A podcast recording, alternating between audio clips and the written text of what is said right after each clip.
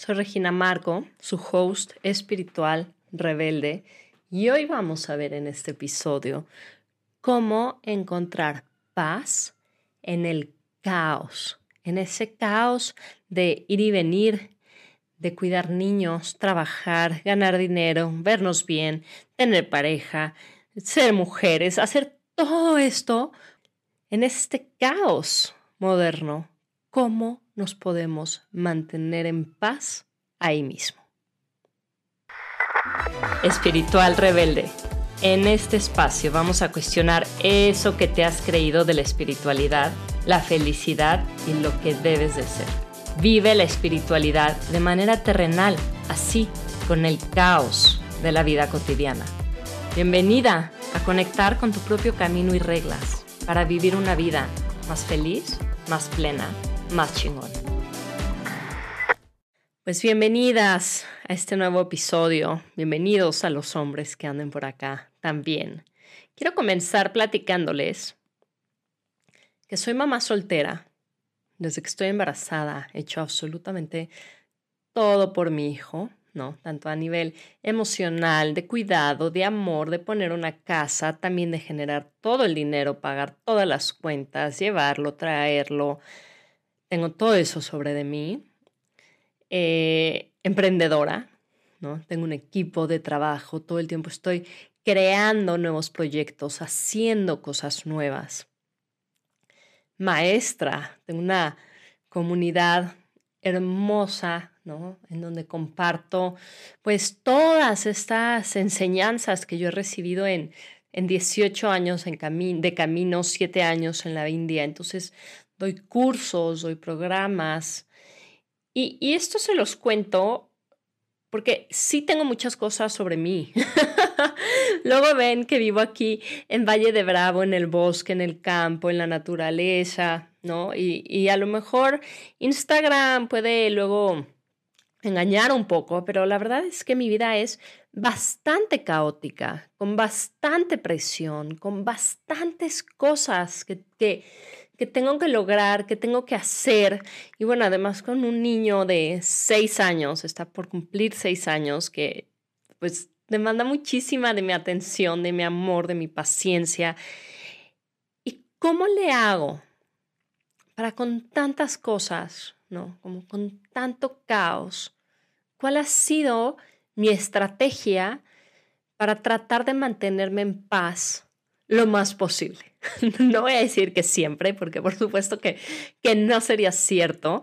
Pierdo mi paz pues bastantes veces, pero esto que les voy a compartir aquí es sobre, no sobre cómo no perderla, porque sería como una promesa falsa que hasta nos generaría más ansiedad y estrés intentar de nunca perder nuestra paz.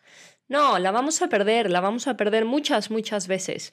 Pero la gran diferencia está en si te das cuenta cuando la pierdes. Y que cuando sepas que la estás perdiendo o que ya la perdiste, ¿cómo vas a regresar a ella? Una y otra y otra vez. Entonces, eso vamos a ver el día de hoy. Y la verdad es que uno de mis más grandes entrenamientos en esta vida acerca de cómo mantenerme en paz en el caos, por supuesto que fueron los siete años que viví en la India, porque no conozco nada más caótico que ese país que tanto amo. y la verdad es que los indios tienen una capacidad de mantenerse en paz en el caos que yo no he visto en ninguna otra nacionalidad, en ningún otro país, ¿no? El día que vas a una estación de tren, por ejemplo, ir a una estación de tren en la India es una experiencia que no se pueden perder en esta vida. Es un caos absoluto, ¿no? A veces parece que estás llegando como a un campamento de refugiados se los prometo. Llegas, los, trenes pueden estar 20 horas tarde, ¿no? Y, y, llegas y te encuentras a familias enteras están ahí por días esperando un tren. En el piso ponen como una tela ¿no? Y está, la familia entera no me, no, no, no me refiero nada más a mamá, papá, hijos. No, no, no. O sea, la abuela, la tía, están los hijos, los sobrinos, todos ahí juntos. Y están esperando sentados en el piso. Ahí comen, ahí duermen, ahí conviven.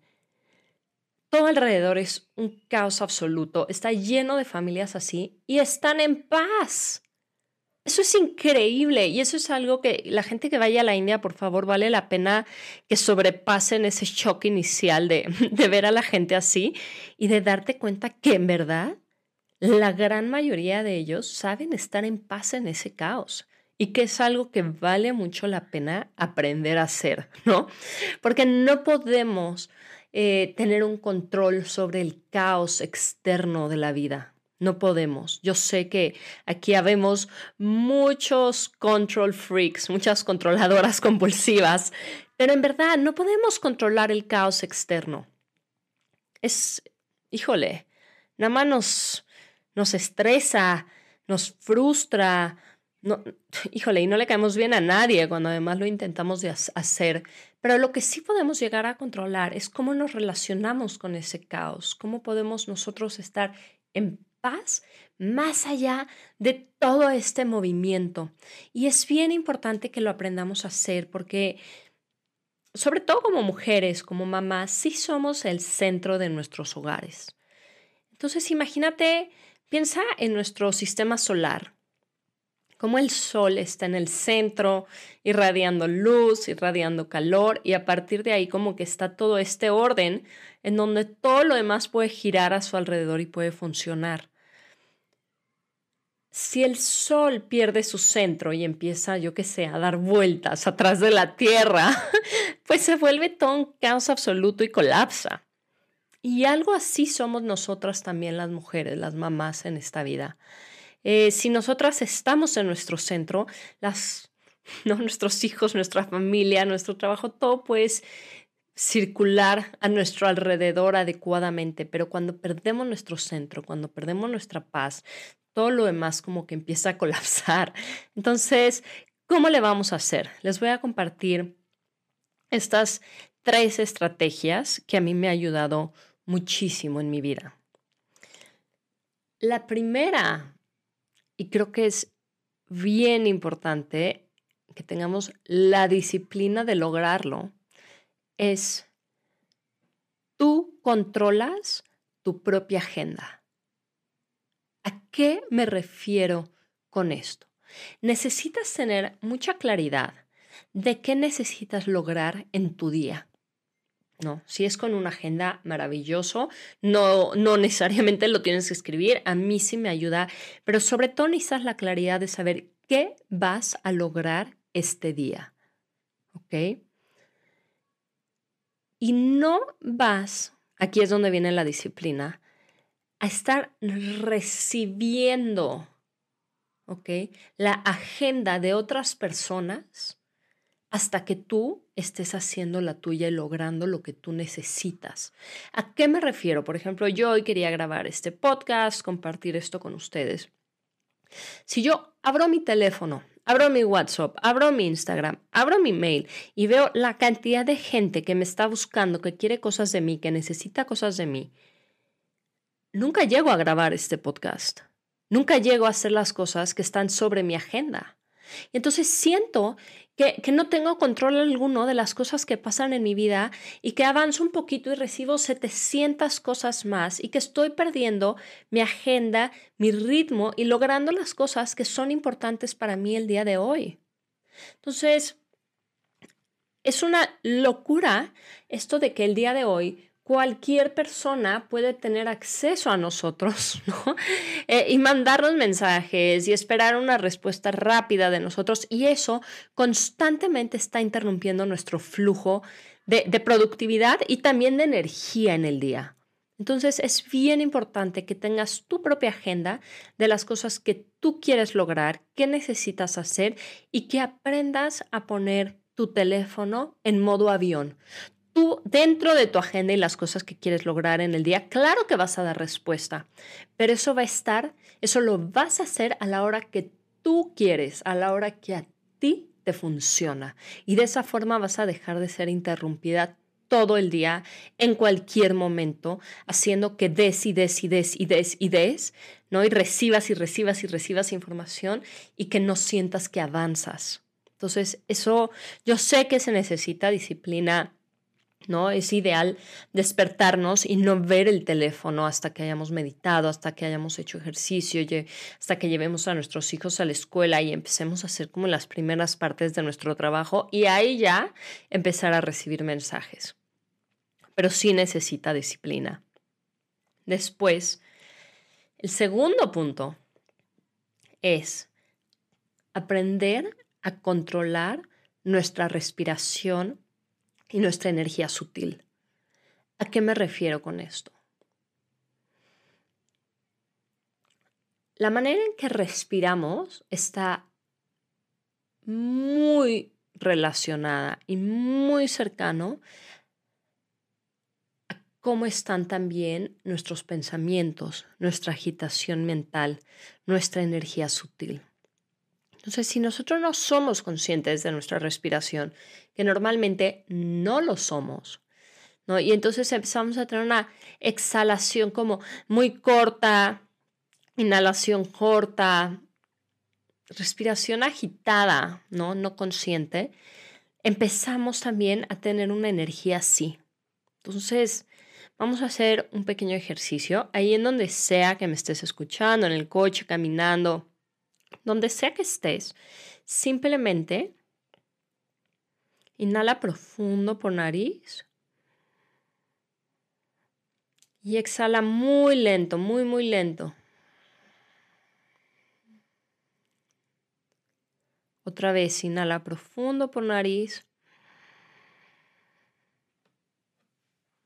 Y exhala muy lento.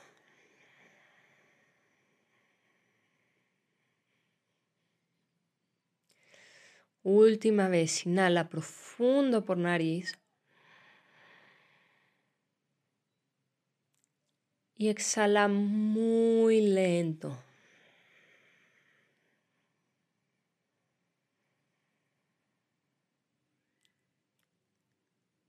Bien. ¿Cómo te sientes? ¿Algo cambió en ti? ¿Sientes que algún ritmo interno cambió? Sientes quizá un poco más de paz. Entonces, nuestra respiración es como nuestro arraigo, nuestro ritmo. Y algo que podemos hacer es, primero que nada, unas siete, ocho veces a lo largo del día, tomar estas tres respiraciones, así como las hicimos ahorita. Y después de eso, puedes empezar a estar consciente de tu respiración la mayor parte de tu día. Si vas con tus hijos en el coche, ¿no? Si vas tarde a una junta, si vas a ver a tu jefe y presentar un proyecto, sobre todo en momentos así, que te estresan, ¿no? O que abres tu teléfono y ves una, una noticia y qué pasa, se te sube acá la energía como al pecho, como a la cabeza y se empieza a agitar y empiezas a perder tu paz. Entonces, si tú mantienes este ritmo de inhalar, exhalar por la nariz y asegurarte que tu exhalación sea larga, le vas a estar ayudando a tu mente y a tu energía a mantenerse también en ese ritmo. Acuérdate, no podemos controlar el caos externo, pero sí podemos controlar nuestro ritmo interno. Y eso lo hacemos justo así con nuestra respiración. ¿Ok? Entonces, no, la maravilla de esto es que no necesitas despertarte antes para hacerlo, lo puedes hacer en tu día, no es un método difícil, no necesitas tiempo extra, simplemente necesitas a lo largo de tu día recordar hacerlo una y otra y otra vez. Y cada vez vas a poder ir sintiendo más y más eh, Vas a ir haciendo una relación con esta energía sutil que habita en ti, con esta respiración, y te vas a dar cuenta luego, luego, ¿no? Yo me doy cuenta cuando empiezo a perder mi paz, cómo empieza a cambiar mi respiración y cómo empiezo a sentir esta energía dentro de mí, como que se me sube al pecho y empieza a estar aquí como aquí arriba y empieza a ir como muy rápido. Entonces, en ese momento que hago, regreso a mi respiración y la vuelvo a ordenar. Y en verdad esto es una herramienta que vale oro, es completamente económica, no tiene costo, no toma tiempo extra, simplemente requiere algo de disciplina y de recordar regresar a ti una y otra y otra vez. Y antes de irnos al tercer punto de este día de hoy, de cómo encontrar paz en el caos, pues bueno, los voy a invitar a darle seguir a este podcast. Si le pueden poner estrellitas también para rankearlos, se los voy a agradecer muchísimo y para que también les lleguen las notificaciones de los siguientes eh, episodios. ¿Ok? Me va a encantar poder seguir conectando y compartiendo con ustedes. Y el tercer punto no, para poder encontrar paz en el caos, es darnos cuenta que no es como que hay un fin.